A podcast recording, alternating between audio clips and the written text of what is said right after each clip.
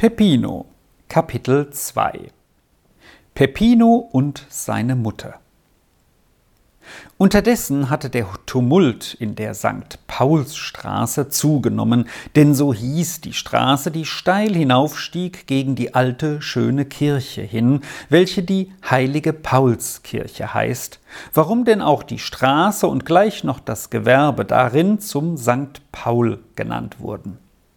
Hier wurde an dem schönen Septembermorgen die Menschenmenge immer größer und immer lauter, und keiner, der von außen kam und nicht wusste, was der Mittelpunkt dieses Menschenknäuels war, hätte es erraten können, so dicht war er von der Menge vermauert.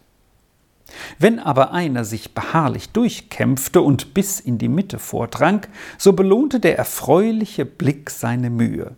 Da war mitten in der Straße ein Tisch aufgestellt, auf dem flimmerte und funkelte es. Da standen die saubersten Flaschen mit roten und grünen Bändern geschmückt. Darinnen funkelte der dunkelrote Albaner Wein in der Sonne und goldgelbe Brötchen lagen zwischen die bunten Flaschen hingestreut, und in der Mitte stand ein weißer Teller mit rosaroten Radieschen und Zwiebeln bedeckt. Und so schön geordnet und sauber sah das alles aus, dass es anzusehen war wie ein Garten voll gelber Primeln und bunter Tulpen in der Mitte eines Rosenbeets. Neben dem großen Tisch stand ein kleiner. Darauf war ein großer hölzerner Teller zu sehen, auf dem ein ungeheures Stück Fleisch lag von der schillernden Farbe eines rötlichen Grüngraus. Das war der allbeliebte Majalebraten.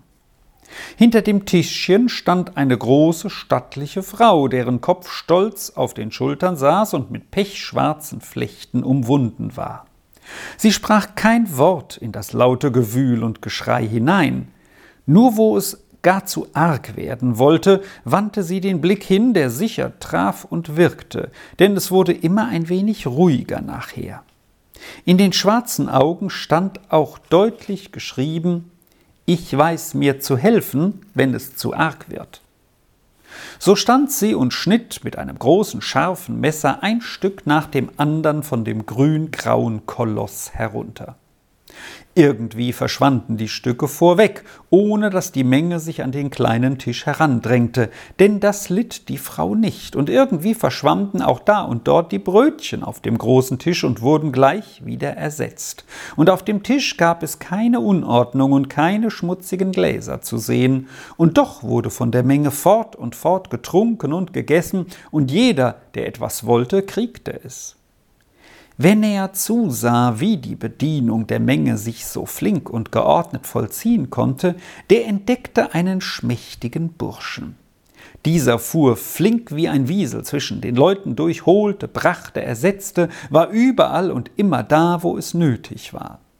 Drei Becher waren immerfort auf der Fahrt, denn da wurde der Wein nicht in ganzen Flaschen getrunken, jeder wollte nur ein Glas haben, und kam ein leerer Becher zurück, blitzschnell wurde er von dem Bürschchen mit dem Wasserkessel am Boden ausgeschwenkt und voll wieder übergeben.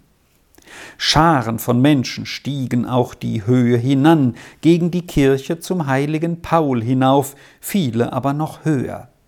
Man konnte ganze Züge sehen, die bei der Kirche zusammenkamen und weiter hinaufstiegen.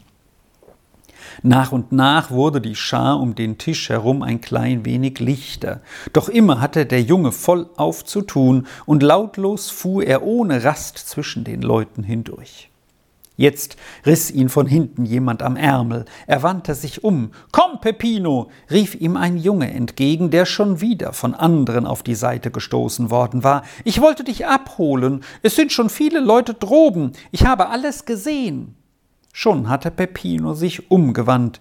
Du siehst doch, dass ich keine Zeit habe, rief er zurück und schoss vorwärts. Augenblicke stand der Junge da und glotzte mit erstaunten Augen dem anderen nach. Dann stieß er mit dem Kopf und Ellenbogen nach allen Seiten, bis er durchkam und Peppino am Spülkessel erblickte. Diesmal fasste er ihn fest am Ärmel und ließ ihn nicht los. Sei doch nicht dumm, Peppino, und höre, was ich dir sage. Ich war schon oben. Der ganze Boden der Kirche ist mit Myrten bedeckt, und sie haben schon gesungen, nur zum Probieren. Aber du hättest es gern gehört, ich kann's dir sagen. Peppino konnte trotz aller Anstrengungen nicht loskommen, denn er war ein schmales Bürschchen und der andere ein fester, breiter Kerl, wenn schon beide in diesen Tagen zur gleichen Zeit das zehnte Jahr zurückgelegt hatten. Peppino versuchte nicht mehr sich loszumachen und sagte ein wenig traurig Geh nur, Neo, du brauchst mich ja nicht, und ich kann jedenfalls nicht mit, ich habe gar keine Zeit, du kannst es sehen. Keine Zeit? spottete Neo. Du brauchst ja nur wegzulaufen, dann hast du Zeit genug.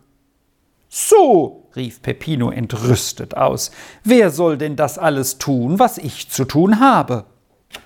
Das kann deine Mutter tun, dort steht sie ja. Sie braucht dich nicht immer da zu behalten, dass du tun musst, was sie selber tun kann. Jetzt flammte es auf in Peppinos Gesicht. Weißt du, Neo, rief er zornglühend, du bist ein Lump, das bist du. Damit wandte er dem anderen den Rücken zu und glitt eilig durchs Gedränge an das andere Ende des Tisches hin, denn dort stand einer, der hob zwei Finger in die Höhe, bis Peppino ein Zeichen als Antwort gab. Die zwei Finger in die Höhe hießen so viel wie Ich will zwei Stücke Majale, denn in der Weise wurden immer die Bestellungen gemacht. Ein, zwei, drei Finger in die Höhe sagten Peppino im größten Lärm deutlich, was gewünscht wurde, und eine Bewegung seines Zeigefingers antwortete Ich komme. Diesmal war die Antwort länger ausgeblieben als sonst. Die Mutter mochte es bemerkt haben. Sie schaute ein paar Mal hinüber, blieb aber ruhig und sagte kein Wort, denn sie war unbesorgt. Ihres Peppinos war sie sich so sicher wie ihren eigenen Augen. Da stand er auch schon und alles war wieder im Gang. Die Scharen von Vorüberziehenden wurden immer größer, und von Zeit zu Zeit tönte es einmal aus dem Gedränge herüber Komm, Peppino, komm mit. Einer der guten Freunde kam nahe heran und rief Was stehst du da und wartest, Peppino? Mach, dass du nachkommst. Es wird ein großer Luftballon aufsteigen mit Lichtern. Peppinos Herz war ein wenig schwer, nicht etwa der Luftballon zog ihn nach dem Festplatz und auch die Bubenschar nicht, die sich oben zu belustigen gedachte, aber die schönsten Erinnerungen, die Peppino kannte, hingen mit diesem Tag zusammen, und er dachte in seinem Herzen, wenn es doch noch so wäre. Heute war das Fest der Madonna droben im Kapuzinerkirchlein, jetzt bald musste es beginnen. Da stand er in früheren Jahren erwartungsvoll vor der Haustür und wartete auf die Mutter, denn damals konnte die Mutter gleich mit hinaufziehen. Sie hatte nicht hier zu arbeiten. Am Tisch stand der Vater und schnitt den Majale und schenkte aus dazu. Das Geschäft bestand noch immer, solange sich Peppino besinnen konnte. Aber die Mutter war nicht daran gebunden und ging gern in die Kirche zu den Festen. Und endlich, wenn er lange genug gewartet hatte, trat die Mutter aus der Tür und war ganz zum Verwundern schön anzusehen. Über den Kopf hatte sie das ganz weiße Tuch gebreitet, von vorn bis hinten herunter, und die schwarzen Flechten über der Stirn und ihre Augen glänzten, und die roten Korallen in den Ohren und am Halse glänzten, und das rote Mieder und das gelbe Seidentuch. Das war alles eigenschön, und dann nahm ihn die Mutter bei der Hand, und sie gingen mit den Scharen dort hinauf, und er war ganz stolz. Auf der Höhe oben, wo der Weg links abgeht unter den großen alten Steineichen hin, da wurde es schön kühl, und so ging es weiter bis zu dem weiten Platz, wo in der Mitte die uralten immergrünen Eichen stehen und wo der blaue See hinaufglänzt, da stand auch schon das Kloster, und sie traten in die Kirche ein. Seit zwei Jahren war der Vater tot, und wenn seither Peppino an dem Festtag gefragt hatte, Mutter, gehen wir nicht auch mit hinauf? So hatte sie geantwortet, Sie, der Vater steht nicht mehr da, jetzt muss ich dastehen. Und die Korallen und das rote Mieder hatte er nie mehr an der Mutter gesehen, und auf dem Kopf hatte sie ein schwarzes Tuch und nie mehr das weiße. Die Leute hatten sich schon ziemlich verlaufen. Doch da stand immer noch eine gute Schar um den Tisch herum, und Peppino lief trotz seiner schweren Gedanken rüstig hin und her, denn die Füße blieben ihm immer leicht. Mit einem Male winkte die Mutter Peppino zu sich her, sagte eilig Komm, Peppino, du musst auch noch etwas von dem Feste sehen, und hatte schon auf der einen Seite den Tisch angefasst, und Peppino sollte ihn auf der anderen Seite heben. Binnen Augenblicken war der Tisch samt Flaschen und allem, was darauf stand, in der offenen Tür verschwunden.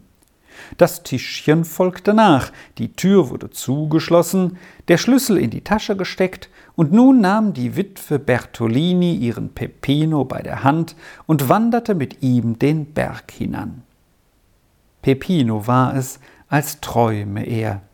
Es konnte ja nicht wahr sein, dass er wieder mit der Mutter zum Madonnenfest hinaufging, eben in der Stunde, da er alles verloren gegeben hatte. Aber es war ja die volle Wirklichkeit. Schon waren sie an der heiligen Paulskirche vorüber und sahen von weitem die Wipfel der Steineichen. Nun waren sie oben und gingen unter den alten Bäumen hin, dort stand das Kloster. Die Kirchentür stand offen, Frau Bertolini trat mit Peppino ein. Als die letzten Klänge des Gesanges verhallten, stand die Witwe Bertolini leise auf und flüsterte dem Jungen zu Komm schnell. Ganz leise glitt die Mutter zur Tür hinaus und er mit, und dann ging es rasch den Eichenweg entlang und die Anhöhe hinab.